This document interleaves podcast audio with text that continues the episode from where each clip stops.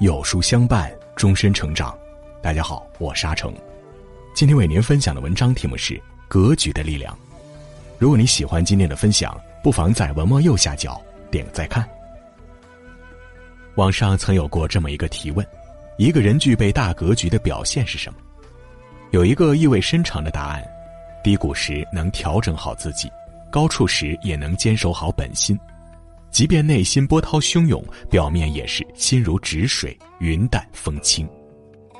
诚然，一个人若是达到了这种不以物喜、不以己悲的状态，对于得失是非都有了足够的包容和接纳之心，那么行走在人世间就能够感受到更多的美好和幸福。一格局是一种涵养，格局里面包含着涵养。有格局的人势必拥有丰富的涵养。子曰：“君子泰而不骄，小人骄而不泰。”有涵养的君子不急不躁，不骄不傲，哪怕有着过人的实力，也会保持低调谦逊的作风。相反，小人非但容易得意洋洋，还特别喜欢跟人比较，稍微取得一些小成绩，就恨不得到处张扬。其实，这类人表面看似光鲜。但恰恰是因为内心缺乏底气的表现。有格局的人，他们做事有眼光，有更高的出发点和落脚点，也更有眼界。他们不会因为一时的得失而干扰了自己的判断，也不会因为一时的是非而乱做判断。有格局的人，他们不会因为一时的成败而丢掉自己的涵养，更不会因为取得一点小成绩就开始膨胀。有格局的人通常都喜欢隐藏自己的实力，而不是到处吹嘘自己。这种低调且富有涵养的作风，反倒能够赢得他人的喜欢和尊敬。著名英国女作家 J.K. 罗琳因为写了一套《哈利波特》成为畅销书，一举成名。当大家都在期待着她写出新作品时，却发现迟迟没有等来。后来，一部新书《布谷鸟的呼唤》一旦问世。又得到了不少人的追捧，原来这部新书也是出自于罗琳之手，只不过是他早已换了一个新的笔名。J.K. 罗琳说自己之所以这样做，是并不想借助过去的荣耀来抬高自己，不炫耀是一种美德，更是一种美好的涵养，也是得来不易的格局修行。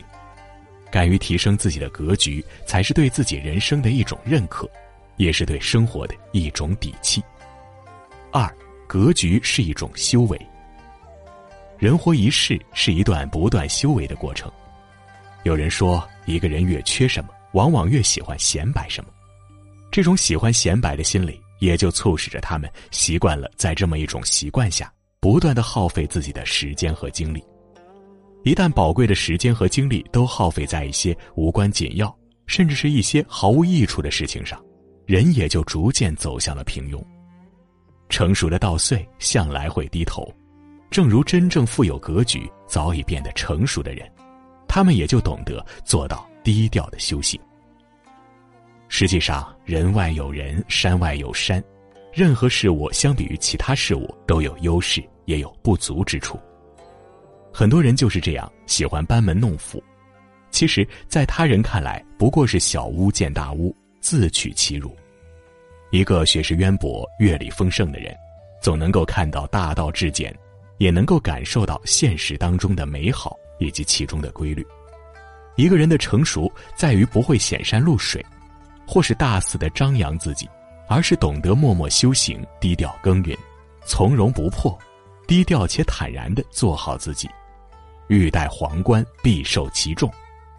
曾经那些自己在背后默默付出的代价、承受的苦难。以及遭受的委屈，都是你的修行，甚至可以说是来成就你的。三，撑起你的格局。做人就该为自己的人生负责，做事就该为自己的生活负责。一个人只有具备了格局这么一种意识，才能真正做到脚踏实地，心甘情愿为了自己的人生而付出。作家周国平曾说：“人生要有不较劲的智慧。”的确，人一旦在小事上不断的消耗自己，就容易一点一滴的错失更好的人生。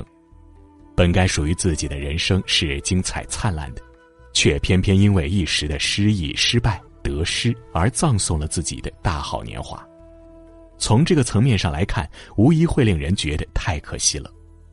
做人做事就该不断的撑开自己的格局，正如余秋雨在《寻觅中华》当中讲到的一句话：“人的生命格局一大，就不会在琐事上沉沦。”的确，行走在人世间当中，不管是否顺遂，每个人都应该当成是一种修为。不管是什么样的造化，都应该做到好好的打造自己。当一个人经历了足够多的沉沉浮浮的事情之后，就能够拥有属于自己的人生智慧。有了智慧，有了格局，人生才能走得更高更远。点个再看，一起共勉。